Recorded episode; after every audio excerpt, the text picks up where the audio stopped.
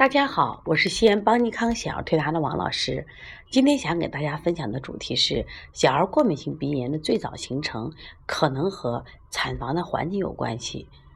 大家知道啊，现在患过敏性鼻炎的孩子越来越多了，因为因为过敏性鼻炎引起的疾病也特别多，比如哮喘、腺样体肥大。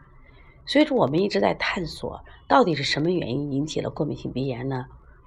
虽然引起过敏性鼻炎的原因也很多，比如说我们现在的雾霾，包括我们的食品的不安全，包括我们现在比如房子的装修等等等等关系。但是呢，我今天想给大家分享的是，小儿这个过敏性鼻炎，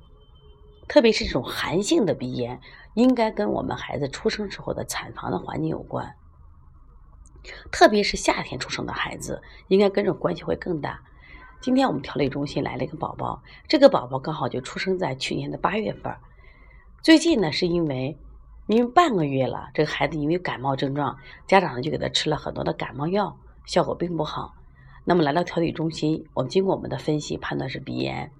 那我们跟家长继续沟通，我说你这个孩子打喷嚏不？他说每天都会打喷嚏，而且从出生就会打喷嚏。我又继续问他，我说你孩子出生是在夏季吗？他说是，是在暑热的夏季，而且呢空调开着很冷的这个冷气，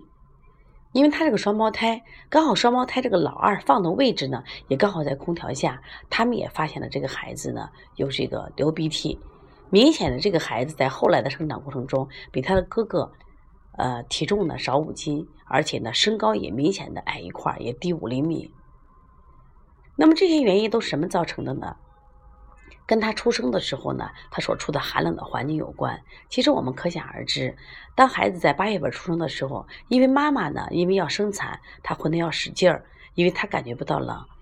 那么医生和护士因为忙于接产，那么他也感觉不到冷。那么只有我们这个小宝宝。刚从妈妈温暖的子宫里出来，而且呢又带着羊水进入一个比较冷的、带有冷气的房子里，他立刻会感觉毛骨悚然。其实这一点我们每个人应该能体会到，就是我们刚洗完澡，身上的水不要擦，直接进入一个空调房，我们一定是这样的感觉。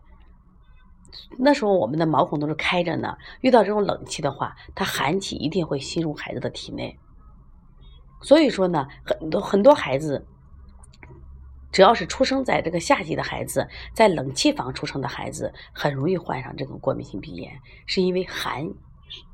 进入了体内。对于这样的孩子的调理的话，我们一般都是以驱寒。